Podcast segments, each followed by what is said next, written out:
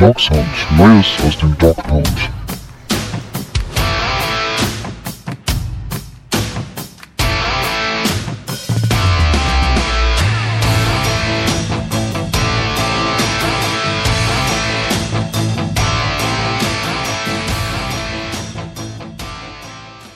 Herzlich willkommen zur neuen Folge Dog Sound. Der Draft 2020. Er ist zum Zeitpunkt der Aufnahme nicht mehr weit entfernt. Wenn ihr das Ganze hier hören werdet, dann seid ihr wahrscheinlich noch näher am Draft dran. Es geht quasi wirklich so in den Vorbereitungen, in den letzten Spekulationen auf die Zielgeraden.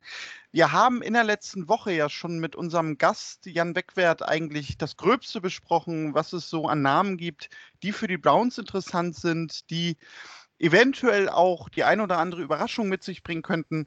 Heute wollen wir aber noch mal ein paar Tage davor explizit darauf gucken, welche Trade-Szenarien kann es eigentlich für die Browns geben. Und das machen wir heute in der Zweierrunde. Mit dazugekommen ist Mike. Hallo Mike. Hallo zusammen. Ja, Mike, und ähm, du hast es auf unserer Webseite heute schon veröffentlicht, bei brownsfans.de. Es gibt aus deiner Sicht vier Szenarien, die möglich sind, wo die Browns eventuell sagen könnten, ja, da gehen wir auf den Trade gerne ein. Nun muss man vielleicht im Vorwege noch dazu sagen, das ist jetzt einfach nicht so aus der Luft gegriffen, nämlich irgendwie Mike äh, hat sich mal was Lustiges überlegt, sondern das basiert halt so ein bisschen auf die News, natürlich auch irgendwie Gerüchte und Spekulationen der letzten Tage der ganzen NFL-Insiderinnen und Insider, die die Meldung gegeben haben, also die und die Teams wären bereit oder überlegen, eventuell bei bestimmten Umständen nach vorne zu gehen. Genau, und vielleicht noch ein Vorwort. Es gibt natürlich deutlich mehr Szenarien. Das sind jetzt mal vier, die sehr gut begründbar sind. Und wir gehen jetzt ja gleich ein bisschen auf die einzelnen Szenarien ein. Und da werde ich auch nochmal sagen, so das eine Szenario umgreift eigentlich mehrere Teams, denn das, äh, aber da kommen wir dann später nochmal zu. Also es gibt natürlich nicht nur vier, aber es gibt vier aus meiner Sicht, die sehr plausibel wären, wobei, woran jeweils beide Teams ein Interesse haben könnten oder sollten. Das Ganze natürlich höchst spekulativ, weil das hängt ganz massiv daran, wie ja, die Picks fallen. Und man sagte dieses Jahr, das hast du wahrscheinlich auch schon gehört, Daniel, ähm, ich habe den Spruch noch in Erinnerung, so falsch wie die Mock-Drafts dieses Jahr waren sie noch nie. Ganz einfach, weil die ganzen Pro-Days fehlen und sich jeder Analyst und jeder Experte, Draft-Experte so ein bisschen auf sein Gefühl verlässt. Und die Teams aber für sich dieses Jahr ein Stück weit die Evaluation selbst vorgenommen haben, damit auch diese Gruppeneffekte. Ja, man spricht beim Pro, äh, bei den ganzen Pro-Days nochmal miteinander und macht so diesen Konsensus, äh, der häufig dann auch die Sprache ist. Der passiert dieses Jahr nicht. Und deshalb finde ich es umso spannender. Ich glaube, wir werden dieses Jahr einige Überraschungen sehen. Und ich glaube eben auch, aufgrund dieser Corona-Unsicherheit und dass es weniger Medicals gab, glaube ich auch, dass einzelne Teams äh, versuchen werden, so ihren, ihren Nummer 1-Pick äh, auf dem Board aggressiv zu holen. Und ähm, daher dürfte es auch etliche Trades geben. Hm, ja, also du sagst es, ne? Die Lotterie, die so ein Draft ja eigentlich doch immer ist, also egal wie intensiv du dir Spieler im Vorwege anguckst, sicher sein kannst du die ja nie.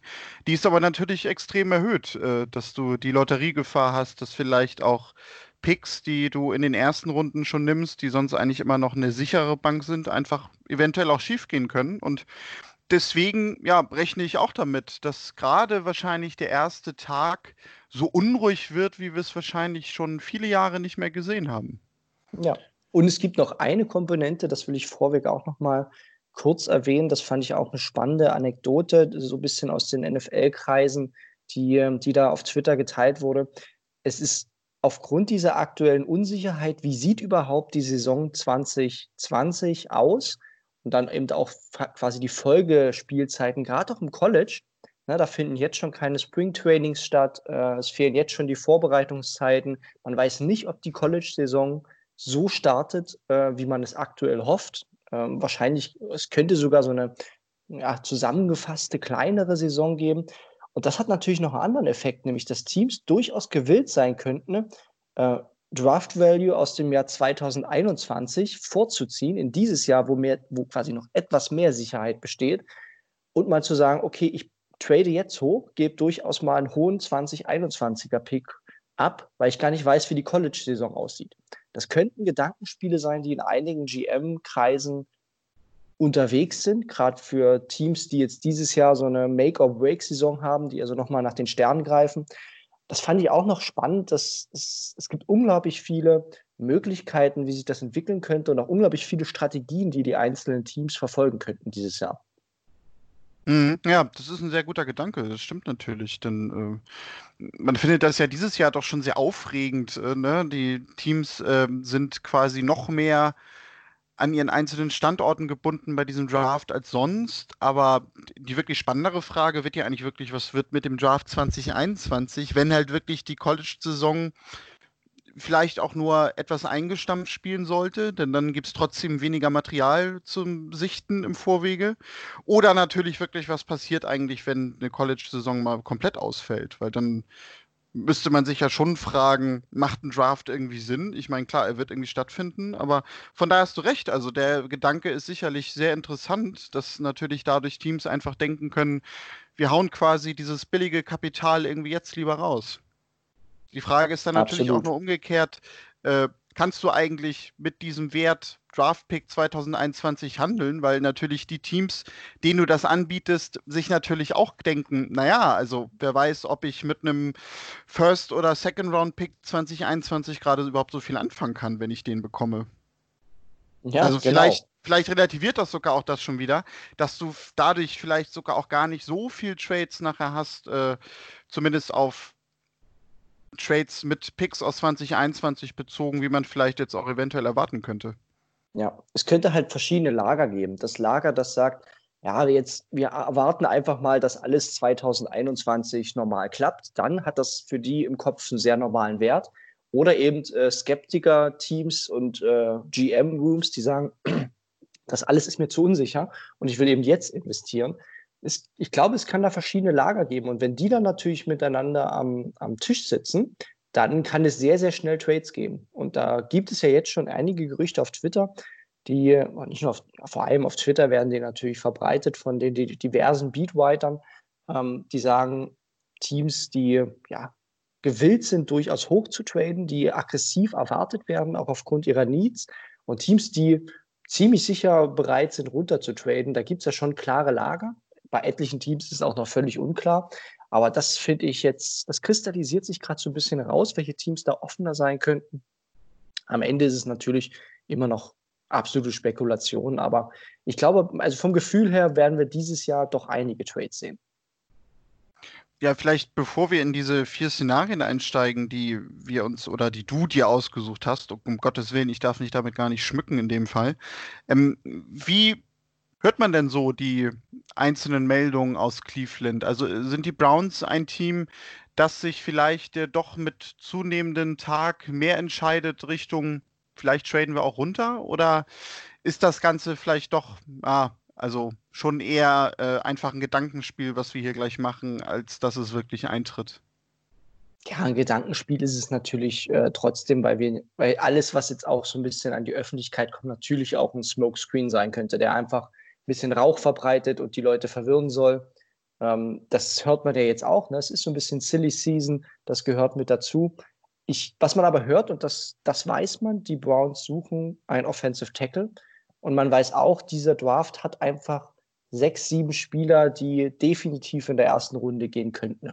Ne? Unterschiedliche Meinungen, ob sie das auch sollten, aber es gibt so sechs, sieben Spieler im Bereich Offensive Tackle, die gehen könnten. Und dann kommt dazu das Gerücht, dass die Browns sich seit schon sehr langer Zeit intensiv mit Ezra Cleveland be beschäftigen, der natürlich kurioserweise auch noch diesen Nachnamen trägt und äh, ja, aber spielerisch einfach auch ein unglaublich interessanter Spieler ist, der eben auch so ein sofortiger Starter sein könnte in der Liga. Und wenn man den tatsächlich ins Auge gefasst hat, der gehört halt nach dem allgemeinen Meinungsbild nicht in dieses Top-Tier, wo man sagt, den musst du an Nummer 10 draften, sondern das ist einer in der Kategorie, bei dem die meisten Experten sagen, eigentlich erst ab der zweiten Runde kannst du vielleicht auch Ende der ersten Runde traden, äh, draften. Und dann ist es natürlich ein Szenario, wo du sagst, okay, wenn das jetzt tatsächlich so, wenn die Browns davon ausgehen, dass es die Meinung ist, die auch in der Liga vorherrscht, dann ist ein Downtrade um ein paar Spots, vielleicht sogar etliche, attraktiv, weil man sagt, hey, wir wollen keinen Mackie Beckton, wir wollen keinen Andrew Thomas. Unser, unser Guy ist, äh, ist eben Ezra Cleveland und den kriegen wir in den 20ern. Wenn man der Überzeugung ist, dann wird man sehr intensiv sich mit Leuten austauschen und mit Teams austauschen für den Trade. Und das wäre, das ist so ein bisschen das Szenario. Deswegen habe ich tatsächlich nur ähm, ja, einen Uptrade für das andere Szenario und tatsächlich viele, die sich eher damit beschäftigen, leicht bis äh, ja durchaus stärker herunter zu traden. Mhm. Ja, fangen wir mal an. Szenario 1, ähm, da spielt Ezra Cleveland jetzt noch keine Rolle. Nämlich die Browns traden den 10. Pick und den 41. Pick mit den San Francisco 49ers und bekommen den Pick Nummer 13 und den Pick Nummer 31. Hätten also dann plötzlich zwei First-Round-Picks, die wir am Freitagmorgen hier besprechen dürfen. Was würde denn die San Francisco 49ers, fangen wir mal so an, dazu verleiten, überhaupt den Browns dieses Angebot zu machen? Einiges. Also es ist tatsächlich mein, mein Lieblingsszenario, was jetzt in meinem Kopf tatsächlich für beide Teams sehr viel Sinn ergibt. San Francisco hat Pick Nummer 13 und hat ein bereits ziemlich komplettes Team. Ne? Die waren jetzt nicht umsonst im Super Bowl, auch wenn sie da verloren haben.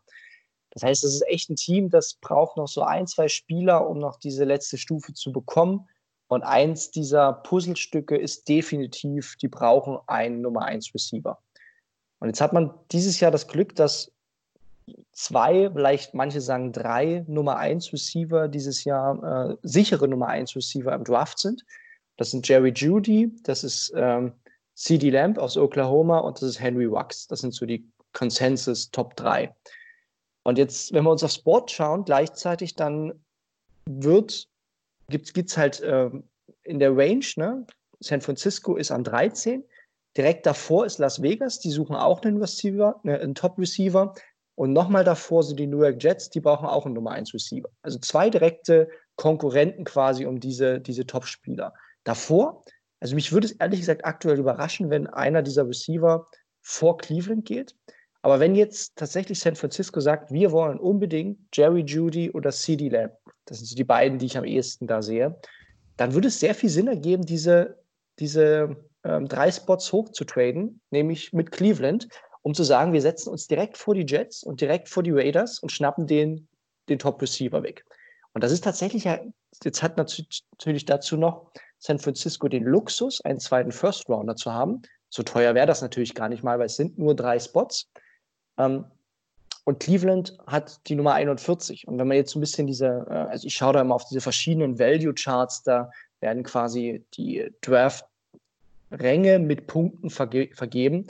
Und das ergibt ziemlich viel Sinn, dieser Tausch für beide Teams. Das ist ungefähr ein ähnlicher Value. Cleveland könnte sagen, okay, wir werden auch an 13 noch einen der Top 4 äh, Offensive Tackle bekommen und San Francisco hat die Möglichkeit, ihren Wunsch-Receiver zu bekommen. Und fertig ist der Trade. Und dann wäre, glaube ich, ähm, San Francisco durchaus bereit, noch ein bisschen äh, ja, aus der ersten Runde zurückzutraden für dieses große Ziel. Die brauchen nicht mehr so viele Spieler, brauchen aber dafür wirklich ihren Spitzenspieler.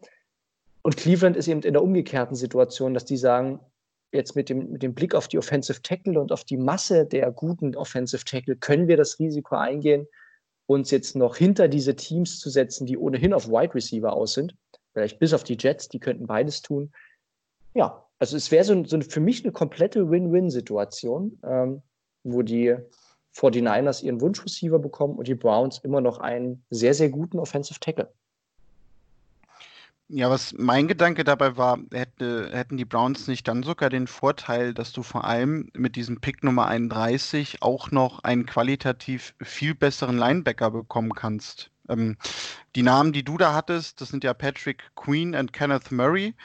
Äh, und dann noch als Safety noch Grant Delpit. Nun kann ich mich nämlich daran erinnern, dass wir, als wir letzte Woche Jan da hatten, ähm, dass ja auch so, ich glaube zumindest bei dir, die drei Namen waren, die ganz vorne standen äh, bei dem Pick Nummer 41, also in der zweiten Runde der Browns. Und äh, da kann ich mich auch noch daran erinnern, dass ihr gesagt hattet, also die Chance natürlich an 41 die Spieler zu kriegen, weiß man natürlich nie. Und dass man dadurch einfach die Sicherheit hätte, das quasi mit abgedeckt hätte. Also einen dieser drei, beziehungsweise wenn man jetzt vielleicht auch eher sich dann doch auf Linebacker fixiert, also Queen oder Kenneth Murray kriegen wir auf jeden Fall.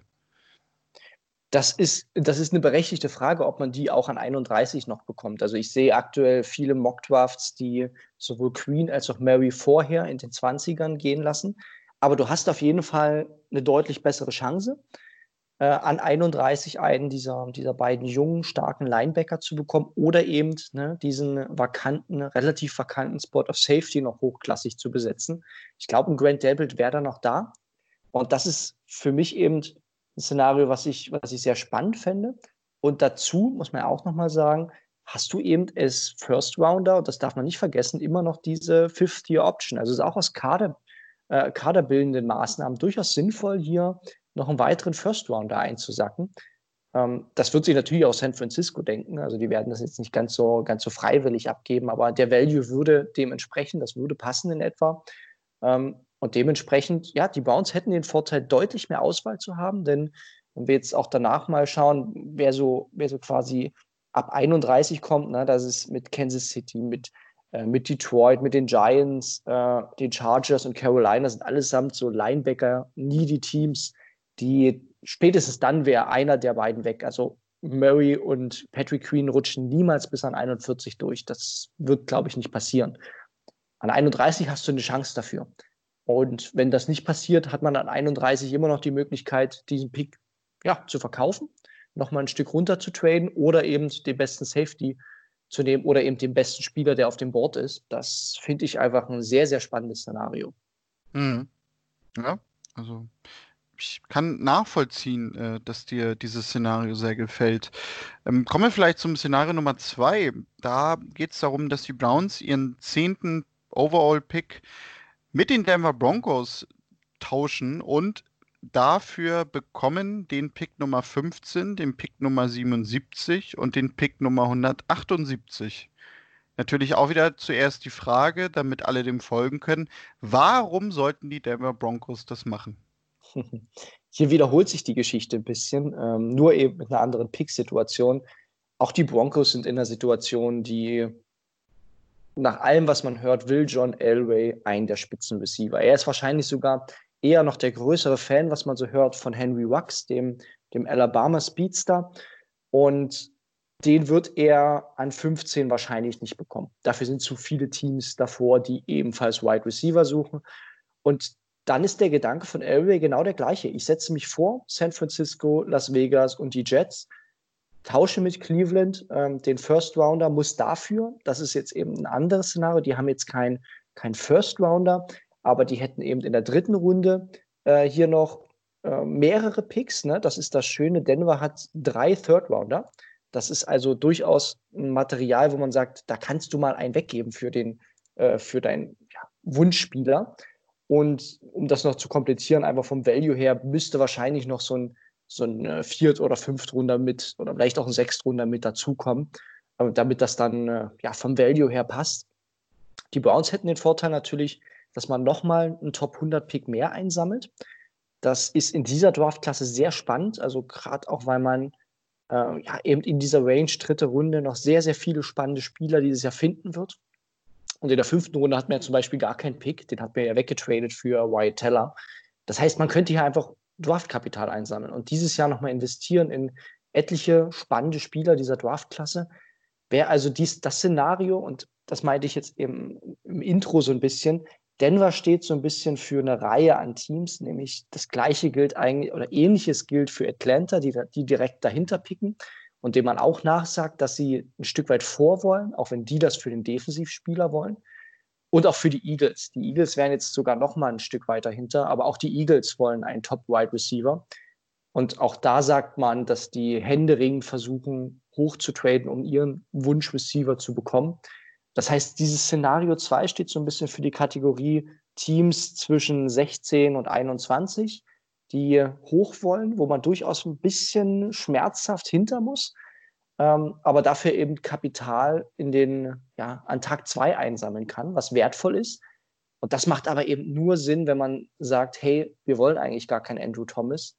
Äh, wir hoffen jetzt, dass vielleicht ein Mecca Beckton äh, aus Louisville durchrutscht nach seinem geplatzten Drogentest bei der Combine. Oder alternativ, man ist wirklich einfach heiß auf Ezra Cleveland und sagt, den holen wir uns an 15, 16 oder 21. Hm.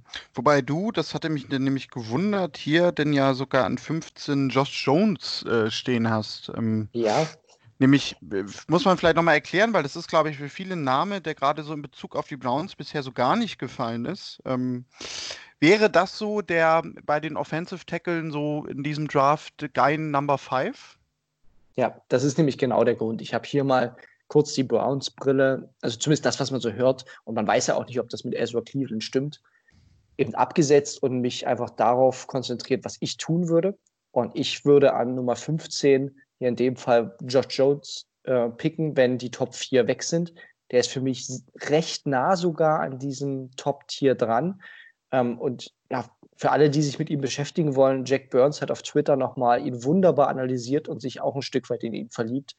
Ähm, einfach auch ein klasse Tackle, der ganz viel mitbringt, wahrscheinlich auch sehr, sehr schnell äh, starten könnte.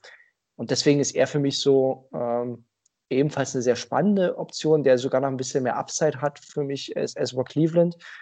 Aber den würde ich jetzt an 15 favorisieren. Cleveland wäre so eher der Pick, den ich so in den 20ern daneben würde. Weil Josh Jones äh, wird wahrscheinlich nicht an Tampa Bay vorbeigehen. Das muss man auch ehrlich sagen. Auch die suchen nach Offensive Tackeln. Und da sagt man schon eine stärkere Connection nach. Also ob er natürlich an 14 überhaupt vorbeikommt, das wird spannend zu sehen sein. Deswegen habe ich ihn mal genommen. Hm. Gut, dann Szenario 3, ähm, die Browns. Und das, also das finde ich nämlich, das Szenario finde ich interessant. Ähm, weil natürlich einfach dieses Team immer schon polarisiert und äh, da gerade, wie ich finde, es doch sehr interessant geworden ist. Die Browns traden ihren Pick Nummer 10 mit den New England Patriots und bekommen dafür den First Rounder 2021 und Pick Nummer 87. Mhm. Ja, also Pick Nummer 87 2020. ja, ähm, ja genau. Ähm, das ist natürlich dann schon ein schmerzhafter Downtrade. Ne? Wenn man 13 Spots quasi von wirklich Top 10 in die mittleren 20er runtergeht, das wird teuer für New England. Und das passiert aus meiner Sicht nur, wenn tatsächlich, so wie es aktuell aus der Gerüchteküche vermehrt ja, hervorkommt, dass eben äh, Tua Tagovailoa ähm, fallen könnte aufgrund dieser medizinischen Fragen und auch einiger spielerischer Fragen. Und ganz ehrlich, wenn, wenn Tour bis an 10 fällt, werden die Patriots, glaube ich, viel unternehmen, um den sich zu holen. Und das wäre natürlich auch so ein Move, wo ich am Ende, wo wir wahrscheinlich in zehn Jahren zusammensitzen und sagen, Cleveland hat den Patriots die nächste Dynasty ermöglicht. Also ich bin immer noch ein riesiger Fan von Tour. Ähm, ich glaube auch, dass, ich, ich glaube persönlich immer noch, dass der eigentlich Top 5 gehen sollte, dass der nicht an den Dolphins vorbeigehen sollte und auch nicht an den Chargers aller spätestens. Aber wenn das passiert und tatsächlich die Teams so skeptisch sind, dann glaube ich, dass hier die Bill Belichicks und Robert Crafts ähm, viel in die Hand nehmen werden, um sich den zu sichern. Die haben aktuell Brian Hoyer und Jared Stidham als Quarterback Room. Das ist wirklich hässlich. Und dementsprechend sollten die eigentlich versuchen, wenn sie nicht tatsächlich einfach sich auf das Jahr 2021 konzentrieren, sollten die versuchen, noch einen guten Quarterback zu holen.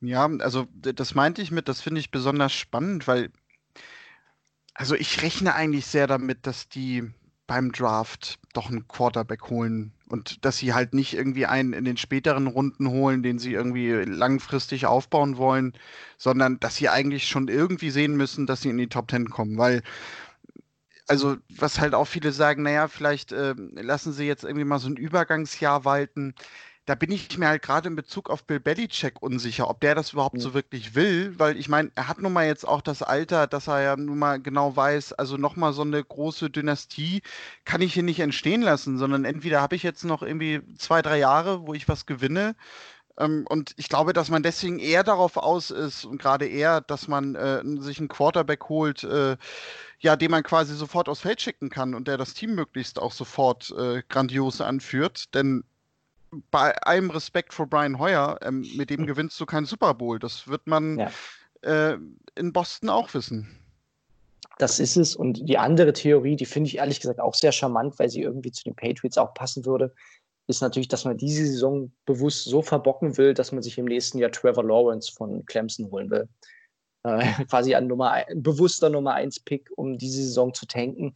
Das würde ich, wenn ich es einem Team zutraue, dann würde ich es den Patriots zutrauen, muss ich auch dazu sagen. Aber wobei du auch recht hast, dass Belichick eigentlich keine Motivation hat dafür und es eigentlich auch nicht seinem Charakter entspricht. Ja, ähm, ja, aber deswegen ist das eben so ein Szenario, wo ich mir denke, wenn wirklich jetzt äh, die Dolphins auf Herbert so verliebt sind und die Chargers sagen, nee, wir holen keinen Quarterback, weil wir eigentlich schon mit Cam Newton im Hintergrund sprechen, dann wird er fallen. Dann wird Tua fallen. Dann ist die Frage, was macht Las Vegas? Und dann könnte aber tatsächlich ne, ähm, New England sagen, wir traden vor Las Vegas und holen uns eben äh, mit dem Browns-Pick Tour. Das ist eine, tatsächlich eine Variante, die wäre teuer, wäre, glaube ich, auch für beide Seiten ein Ticken schmerzhaft erstmal. Aber ausschließen würde ich das tatsächlich nicht. Ja, und äh, hier in dem Szenario hättest du dann nämlich an Pick 23, den die Browns bekommen würden, nämlich Ezra Cleveland. Ähm, genau. Ja, würde, wie du sagst, vom Namen natürlich perfekt passen. Ähm, reden wir vielleicht am Ende nochmal drüber, wie wir beide das endgültig einschätzen, was wir denn so glauben, was passiert. Ähm, Szenario 4. Ähm, die Browns traden nicht nur den Pick Nummer 10, sondern auch Olivier Vernon mit den Jacksonville Jaguars und bekommen dafür die Picks Nummer 20, 116 und den Defensive End Janik Ngakue. Ich hoffe, ich habe ihn richtig ausgesprochen. Ähm, ja, auch da die Frage: äh, Defensive End gegen Defensive End. Warum sollten die Jaguars das tun? Sehr, äh, das ist tatsächlich einfach erklärt. Ähm, zumindest aus, aus Jacksonville-Perspektive. Jacksonville hat äh, Yannick Ngakwe, so spreche ich ihn zumindest aus. Ja, ich glaube, du ähm, besser als ich, ja. alles gut. Der ist, ist ja ein ehemaliger First Rounder, hat jetzt den Franchise-Tag bekommen, ist 25, aus meiner Sicht ein unfassbar talentierter und richtig guter Edge-Rusher. Eben gerade auch in der Kategorie, wenn der nicht Nummer 1 Edge-Rusher sein muss, dann tut es dem nochmal besser. Ne? Den auf der linken Seite eben starten zu lassen gegenüber von Miles Garrett, das wäre schon eine Hausnummer. Und der will weg aus Jacksonville. Der hat gesagt, ich werde für euch nicht unter dem Franchise-Tag spielen. Und er hat gleichzeitig quasi ähm, größere Vertragsverhandlungen verweigert. Das heißt, das Thema Jacksonville und Yannick Ngakwe ist ein Spiel auf Zeit. Die müssen ihn eigentlich loswerden. Und dann ist es ein Thema, ja, man gerüchtet ja immer wieder, ne? was ist mit dem Browns und Olivier Vernon? Der ist einer, der wurde von John Dorsey geholt. Der war viel verletzt. Der ist jetzt schon ein bisschen alt und teuer. Und jetzt wäre das natürlich ein Thema, wo man sagen könnte, okay, ähm, also dass ein Ngakwe einen höheren Wert hat, einfach vom, vom Thema Alter, Gesundheit her, das, das steht außer Frage.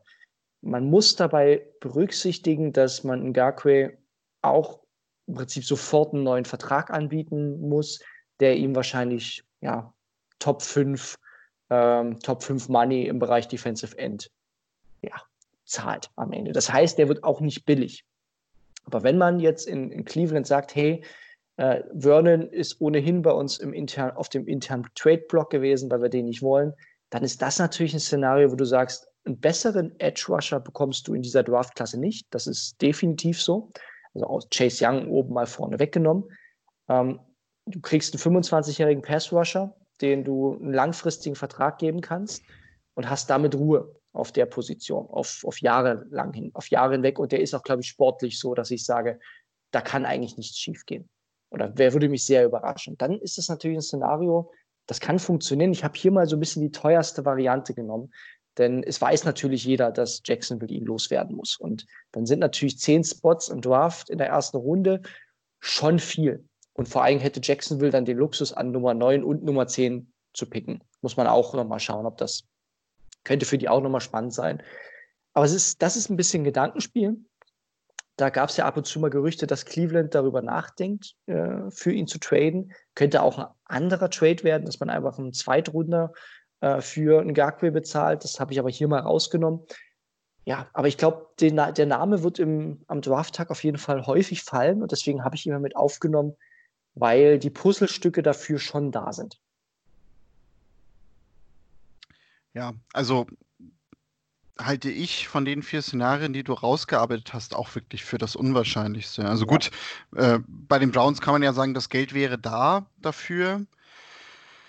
Die Frage ist natürlich aber, ja, also willst du das? Ähm, ja. Weil ich finde ja gerade immer solche Sachen wie, äh, ich spiele unter den und den Bedingungen nicht.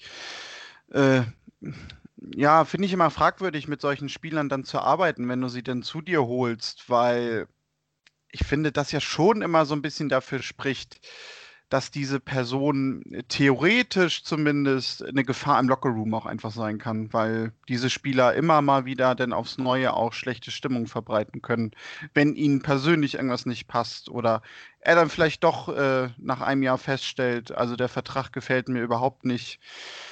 Von daher, ich muss sagen, ich bin echt kein Freund von ihm, so wirklich. Also ich bin von dem Szenario auch kein Freund, muss ich sagen. Und wenn, dann würde ich mir eher wünschen, dass man hier ein Thema so ab der zweiten Runde sucht, wobei ich glaube, dass es ist halt tatsächlich ein richtig, richtig guter Spieler. Also den findest du jetzt auch nicht so ganz einfach. In diesem Draft sowieso nicht, wo eine relativ schwache Edge-Rusher-Klasse unterwegs ist. Und daher glaube ich, man wird schon drüber diskutieren. Ich glaube, exakt dieses Szenario ist auch tatsächlich sehr, sehr unwahrscheinlich. Ähm, aber ich glaube, am Drafttag wird Ngakwe den Verein wechseln. Ich glaube nicht, dass der am Ende des Drafts noch Spieler von Jacksonville ist. Den wird man irgendwo noch traden. Und die Browns sind halt ein, ein Team, wo ich es mir vorstellen könnte. Wir haben das Geld dafür. Ja, spielerisch definitiv würde ich sofort einen Haken ranmachen. Ähm, man weiß aber, dass Jacksonville vom Lockerroom her, von der Chemie dort immer schon Probleme hatte. Das lag jetzt nicht, nicht allein an ihnen, ähm, an dem Spieler, aber ja generell ein bisschen schwierig dort ja, also ist jetzt auch nicht das Szenario, das mein, mein Wunsch war, aber ich wollte es mal mit aufführen, weil ich die Gerüchte zumindest ab und zu mal gehört habe. Ja, und dann haben wir davon so ein bisschen losgelöst, sogar noch ein Szenario Nummer 5, aber da geht es dann nämlich eher um Uptrades. Ähm, da hattest du aufgestellt die steile These, die Browns traden von 10 hoch an Pick Nummer 7, also den Pick der Panthers bekommen sie und geben dafür obendrauf ihren Third-Round-Pick, den Pick Nummer 74. Das könnte ja eigentlich nur passieren, wenn die Browns sich ganz sicher sind, dass sie Spieler XY definitiv haben möchten und vielleicht dann so ein bisschen unruhig werden. Ja, das ist so die eine Richtung na, wenn wir jetzt drauf schauen, wenn jetzt tatsächlich mal im Worst Case die Giants gehen auf O-Line, die Dolphins, weil sie völlig verrückt sind, gehen auf o Offensive Line ähm, und dann muss man halt überlegen, was macht man mit Cleveland? Wartet man jetzt ab, dass das alles so durchgeht ne, mit diesen vier Top-Spielern? Oder hat man jetzt, weil äh, von mir aus Wills und Worths schon weg sind, wird man dann nervös und ruft mal in Carolina an, die ohnehin so ein bisschen im Umbruch sind, ein bisschen Draftkapital gern sammeln würden. Ähm, die sind ja allgemein so ein Team, wo man sagt, entweder nehmen die wahrscheinlich äh, einen Isaiah Simmons, einen Defensive Liner oder gehen eben drunter. Also ich glaube, die wären eins der Teams, das sehr offen wäre für den Downtrade. Dann könnte man nervös werden. Das ist aber auch, das sage ich auch ganz klar, für mich wahrscheinlich sogar das unwahrscheinlichste Szenario. Ich kann mir nicht vorstellen, dass die Browns aktuell hochgehen. Ähm, man könnte es natürlich verargumentieren, aber vom Gefühl her ist eigentlich diese Draft-Klasse der Offensive Tackle zu stark, um so einen kleinen Panik-Move zu machen.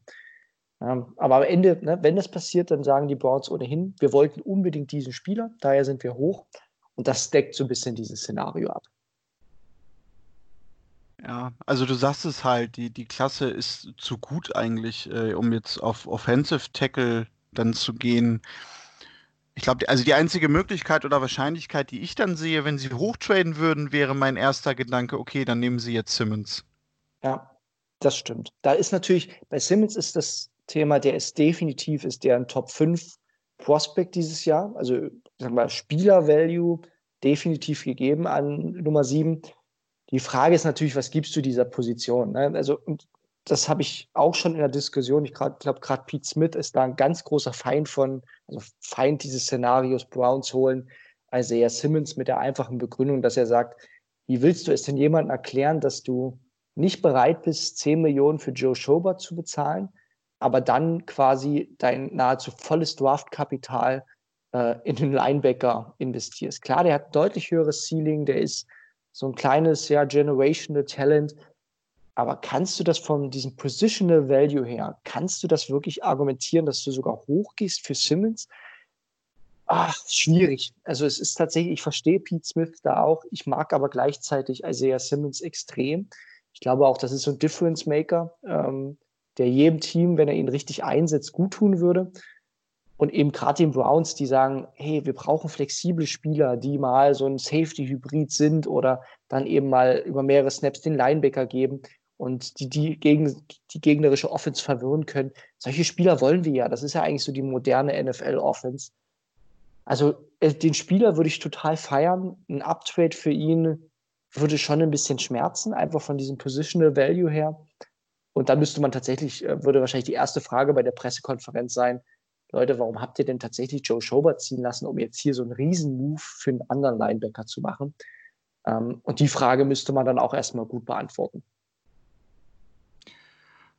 Ja, also ich könnte die Kritik verstehen, aber es wäre jetzt nicht so, dass ich sagen würde oder die Hände in meinem Kopf äh, zusammenschlagen würde und denken würde, oh mein Gott, was haben sie denn jetzt da gemacht? Weil ich würde sogar sagen, du kannst das mit Schobert nicht vergleichen, weil also Simmons wäre für mich halt wirklich ja. eine Investition in eine sehr, sehr langfristige Zukunft. Und so denkst du ja immer, wenn du einen Spieler in der ersten Runde draftest. Du gehst ja nicht davon aus, dass er, was weiß ich, vier Jahre bleibt und dann weg ist. Vor allem ist Simmons auch ein Statement, wie man Defense spielen will. Also das Eben. ist ja, da, da, bin ich allgemein gespannt, ob die Browns in diesem Jahr sagen, wir füllen so ein bisschen einfach die Spots und sagen, guck mal, wir suchen jetzt nach einem Middle Linebacker, der so ein bisschen Joes äh, Rollen äh, erfüllt. Dann, halt, da ist man mit so einem Logan Wilson aus Wyoming dann am Ende ähm, sehr, sehr gut bedient, so in der zweiten, dritten Runde. Ähm, das kann man machen. Oder man sagt halt, Leute, komm, wir sind jetzt defensiv ohnehin mit dem neuen Defensive Coordinator in so einem kleinen Umbruch. Lass doch tatsächlich jetzt auch nochmal eine Modernisierung auch des Schemes und des, der Ansätze vornehmen. Lass uns Difference Maker holen. Und das fände ich auch einen sehr spannenden Ansatz. Den würde ich voll verstehen. Also das wäre überhaupt gar keine Kritik. Und es wäre eben, ne, Simmons, da bleibe ich dabei, das Team, das sich den holt, das äh, spricht ein Statement aus. Das will einen Spieler, der jetzt nicht nur auf einer Position rumsteht, sondern da willst du einen Spieler, der deine Defense sehr, sehr flexibel macht und unausrechenbarer. Und das entspricht eigentlich der modernen NFL. Ja, eben, deswegen. Und also ja, es, es gibt, wird sicherlich Kritik geben, äh, auch unabhängig von Pete Smith noch ein paar andere.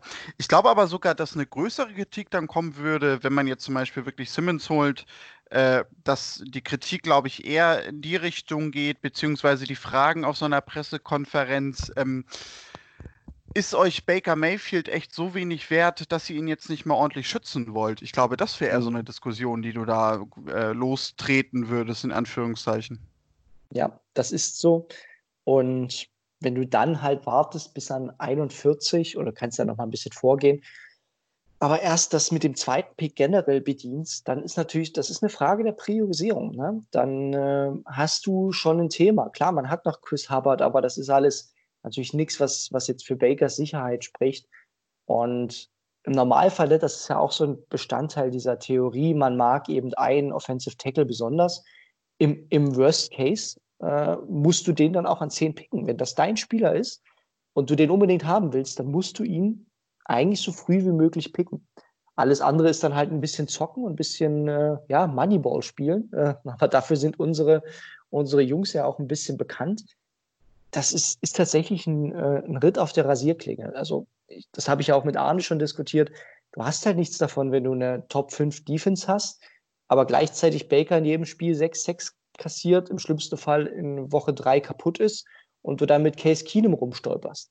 Das, damit wirst du keinen Blumentopf gewinnen in diesem Jahr. Also du kommst vielleicht sogar in die Playoffs, aber dann ist es so ein Szenario, wo man am Ende sagen wird, äh, ähnlich wie mit Jacksonville, mit dieser überragenden Defense, die gewinnt keine Championship. Das passiert einfach nur mal sehr, sehr selten, dass das Wort ja, Defense wins Championships so eindeutig ist, ohne eine funktionierende Offense. Ja, ist richtig. Ich meine, ich könnte mir dann natürlich vorstellen, dass man dann auch sofort wieder in die Richtung geht, äh, Trade-Gerüchte, ne? Dass dann natürlich auch plötzlich wieder ein Trent Williams oder so äh, gehandelt wird, ob er kommt. Wobei du das natürlich auch nicht vergleichen kannst, ob du jetzt einen Andrew Thomas holst äh, oder einen Trent Williams, der, ich glaube, mittlerweile ja 31 schon ist. Ich glaube, wenn die Saison losgeht, sogar auch schon 32. Ähm, das wäre ja nämlich auch nichts, was du damit glatt ziehen würdest, weil Trent Williams jetzt als Be erstes Beispiel, weil er ja nun mal häufig gehandelt wurde, wäre ja auch keine Investition in eine lange Zukunft. Das wäre ja wahrscheinlich eher ein Spieler für zwei, maximal vielleicht noch drei Jahre. Ja, genau. Trent Williams ist dieser Win-Now-Spieler. Wenn man den mhm, mit einem, genau. also quasi mit dem Second Rounder holt und dann an, äh, an sagen wir mal, Nummer 7 oder Nummer 10 äh, einfach Isaiah Simmons durchrutscht, wäre das kein, schle kein schlechtes Szenario. Dann hast du deinen Starting Left Tackle, wo du sogar mhm. sicher bist. Und das muss man ja auch nochmal bei allen, so, so sehr wir auch diese Tackle-Klasse loben, von die, auch von diesen sechs, sieben Top-Tackles, ne, die in Runde 1 gerüchtet werden, kann man jetzt schon sagen, da werden nicht alle erfolgreiche Starter in der, in der NFL werden. Da werden einige Busts darunter sein, weil diese Conversion von äh, College auf NFL richtig schwer ist. Und das muss man auch wahrscheinlich in die Rechenspiele mit einbeziehen. Wie sicher wollen die Browns sein? Du bist natürlich mit einem Andrew Thomas und also mit diesen mal, Top 3 bist du sehr sicher, also ziemlich sicher, dass das funktioniert, aber auch nie hundertprozentig sicher. Hundertprozentig sicher bist du erstmal nur mit Trent Williams. Das muss man tatsächlich sagen. Das ist schon auch ein Kriterium, das man wahrscheinlich mit besprechen wird. Ja, sicher, klar. Und da musst du natürlich auch einfach bei abwägen, inwieweit bist du jetzt gerade halt auch in so einem Umbruch, ne? Also auch in der Defense, wie du eben schon sagtest. Aber natürlich auch dadurch, dass du einen komplett neuen Coaching-Staff hast, dass du vielleicht in der Offense auch noch als Coach ein bisschen was verändern willst. Weil jetzt mal, also rein theoretisch, die Saison hätte jetzt mit einem Freddy Kitchens gut gelaufen. Er hätte sich als dann doch guter Headcoach äh, herausgestellt. Dann wäre natürlich jemand wie Trent Williams einer, den du jetzt sofort eigentlich diesen Sommer hättest holen müssen, um diese eine Lücke zu schließen und zu sagen, also nächstes Jahr wollen wir komplett angreifen. Weil so sehe ich Trent Williams nämlich auch, wenn ein Team den holt. Ganz genau. Also das ist ein definitiver Spieler, bei dem du sofort gewinnen willst. Und ich glaube, auch Trent Williams muss man auch mal sagen, der hat jetzt seine Karriere bisher eben in Washington verbracht. Das war nun wirklich nicht die erfolgreichste Franchise in den letzten Jahren. Der will auch wahrscheinlich zu dem Team, das ihm gewisse Ambitionen ermöglicht. Sagen, ja. Und das sind ja beide, beide Seiten, die, die funktionieren müssen, gerade weil Williams ja auch nicht umsonst äh, ein Holdout mit den Redskins macht. Da muss auch der, der medizinische Stuff passen. Das sind Themen, die wir gar nicht bewerten können. Ne? Wie gut sind jetzt die medizinischen Abteilungen jeweils? Das wird bei ihm ganz, ganz hoch gehängt sein. Ähm, ja, rein spielerisch äh, nehme ich ihn sofort für eben ein, zwei Jahre, wobei es mir halt auch schmerzen würde, diese Klasse so ein bisschen auszulassen in diesem Top-Tier, weil du dann halt im Idealfall auf zehn Jahre oder acht bis zehn Jahre Ruhe hast, wenn du den richtigen Spieler holst. Hm.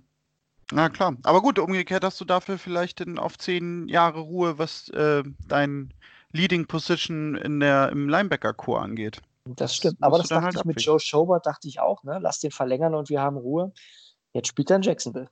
Äh, das hätte wäre jetzt sogar noch mein nächster äh, Satz gewesen. Ne? Also egal, ob jetzt Offensive Tackle oder Linebacker, letztendlich weißt du ja eh nie, oder es ist ja sogar eigentlich selten so, dass Spieler denn ja wirklich acht oder zehn Jahre beim Team bleiben, auch wenn du das zuerst erwartest.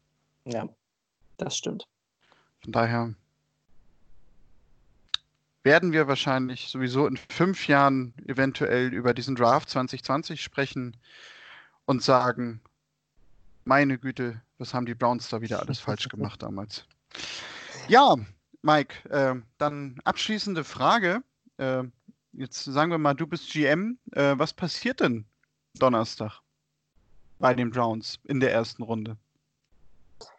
Ähm, mein Tipp ist, es wird eine relativ wilde Top 10 mit etlichen Trades, woraufhin die Browns ohnehin warten bis äh, quasi an ihrem Pick. Ich glaube nicht, dass es hochgeht. Und dann wird es eine Abhängigkeit geben, ob, also anders gesagt, ich glaube einfach, wenn, wenn ich GM wäre, ich würde an Nummer 10, wenn Andrew Thomas da ist, ihn sofort picken. Genauso wahrscheinlich mit Jedrick Wills und Tristan Wirfs und würde mich nicht mehr umdrehen. Wenn noch alle drei da sind, dann, also wenn wirklich erst der Tackle One später loslegt, würde ich ans Telefon gehen und mich tatsächlich äh, primär mit San Francisco beschäftigen und fragen, Leute, wollt ihr nicht euren Top Wide Receiver? Ähm, und wir tauschen an drei. Also das sind die, die zwei Szenarien, zwischen denen ich mich entscheiden würde. Das ist einfach situativ abhängig, wer geht. wie wann dieser Offensive Tackle One losgeht, wann die ersten gehen. Und ich glaube, von der Tendenz her aktuell könnte der früher losgehen, als es uns lieb ist, weil so einige Teams doch eher auf diese Position schienen, als doch auf der Quarterback One könnte erst später losgehen dieses Jahr oder ein bisschen später. Davon hängt es natürlich massiv ab, aber das wäre wär mein Szenario. Wie wäre es bei dir? Ja, ich glaube, dass doch letztendlich das typische Ding wieder losgeht, dass sie sich alle auf die Quarterbacks stürzen, weil sie es nicht sein lassen können, dass äh, dann Burrow, Tua und auch Herbert weg sind. Ähm, dass das aber den Browns in die Karten spielt, die deswegen ganz entspannt auf 10 letztendlich bleiben und dann Tristan Wirfs äh, zu den Browns kommt. Das würde ich sofort unterschreiben.